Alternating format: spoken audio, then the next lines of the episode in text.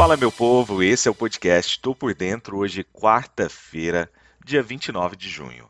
Eu sou Sidney Lima, analista de investimentos, e esse é um oferecimento Top Game.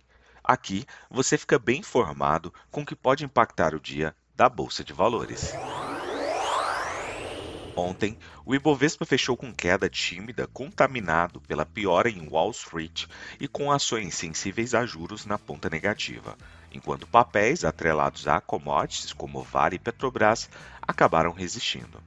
Índice de referência do mercado acionário brasileiro, o Ibovespa caiu 0,17%, fechando o dia a 100.591 pontos, mas chegou a 102.237 pontos no dia. Em Wall Street, o clima azedou após a divulgação de piora na confiança do consumidor norte-americano em junho. O desempenho de ações de commodities proporcionou certa sustentação para o Ibovespa, mas papéis de empresas voltadas ao mercado doméstico continuaram sofrendo. Preocupações com o cenário fiscal no Brasil têm estressado a curva de juros futuros o que afeta essas companhias que ainda são pressionadas pelo ambiente de inflação elevada e dúvidas sobre o ciclo de aperto monetário no país. O contexto de inflação alta continua sendo um dos maiores temores por parte dos investidores. Nos Estados Unidos, as bolsas despencaram em uma ampliação nesta terça-feira, já que dados ruins sobre a confiança do consumidor nos Estados Unidos enfraqueceram o otimismo de investidores e alimentaram temores de que a batalha agressiva do Banco Central norte-americano contra a inflação possa levar, de fato, a economia a uma recessão. O S&P 500 chegou a perder 2%, o índice da tecnologia, o Nasdaq, caiu 2,98% e Dow Jones em queda de 1,56%. Na Europa, os mercados de ações europeus enfraqueceram nesta quarta-feira devido a preocupações sobre uma possível desaceleração econômica devido à alta da inflação antes de uma reunião dos principais bancos centrais do mundo. O sentimento na Europa está fraco nesta quarta-feira após as perdas da noite para o dia nos Estados Unidos, depois que dados mostraram que a confiança do consumidor dos Estados Unidos caiu para uma baixa de 16 meses em junho, com temores da inflação de que ela possa fazer com que a economia desacelere significativamente no segundo semestre desse ano. A inflação espanhola, para você ter uma ideia, saltou inesperadamente 10% em relação ao ano anterior, em junho, de acordo com dados nesta quarta-feira, uma nova alta de 30 anos e acima dos 8,5% em maio. A notícia foi menos deprimente ali na Europa e na Alemanha, já que o estado da Renânia, o maior estado da Alemanha em caráter de população, disse que os preços ao consumidor caíram 0,1% no mês de junho, reduzindo a taxa anual de inflação de 8,1% para 7,5%.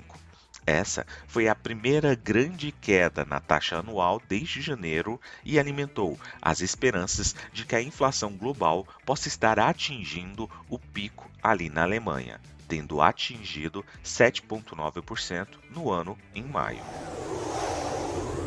Na Ásia, as ações do Japão caíram após o fechamento de quarta-feira, com perdas nos setores químico, transporte, elétrico e máquina. No encerramento em Tóquio, o Nikkei 225 recuou 0,91%. Partindo para o petróleo, os preços caíram nesta quarta-feira, fazendo uma pausa depois de três pregões em alta, à medida que as preocupações com a economia global pesavam enquanto a oferta apertada reduzia as perdas. Ambos os contratos subiram mais de 2% na terça-feira, uma vez que as preocupações com a oferta apertada devido às sanções ocidentais à Rússia superaram os temores de que a demanda possa diminuir em uma possível recessão futura. O mercado está preso no empurrão entre o atual cenário macro em deterioração e uma ameaça iminente de uma recessão confrontada com as configurações mais fortes do mercado de petróleo, fundamental em décadas, talvez até agora. A Arábia Saudita e os Emirados Árabes Unidos são vistos como os dois únicos membros da Organização dos Países Exportadores de Petróleo, a OPEP, com capacidade de fato ociosa para compensar a perda de suprimento russo. Na agenda econômica de hoje, o dia será marcado por uma série de discursos de integrantes importantes dos bancos centrais em todo o mundo. Às 9 horas e 30 minutos teremos divulgação nos Estados Unidos também de PIB trimestral. Às 10 horas, discurso de Jerome Powell, presidente do Fed.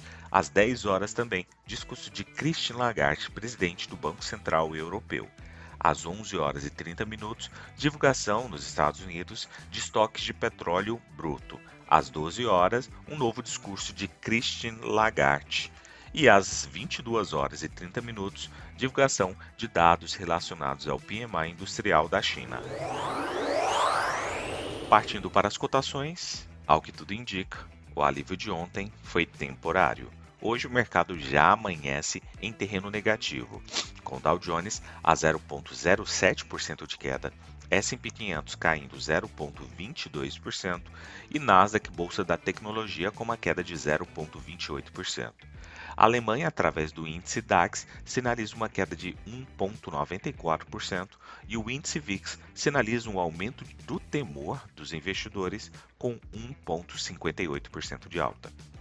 Partindo para a cotação das commodities, especificamente falando sobre o petróleo, o WTI manifesta uma alta de 0,61% e o petróleo Brent agora com uma alta de 0,53%. Do outro lado do mundo, temos a resistência ainda do minério de ferro em terreno positivo, com uma alta de 2,29%.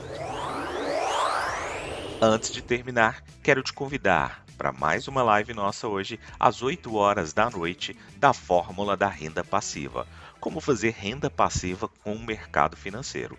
O link estará para você se inscrever aqui na descrição desse podcast. Valeu, tchau, fui!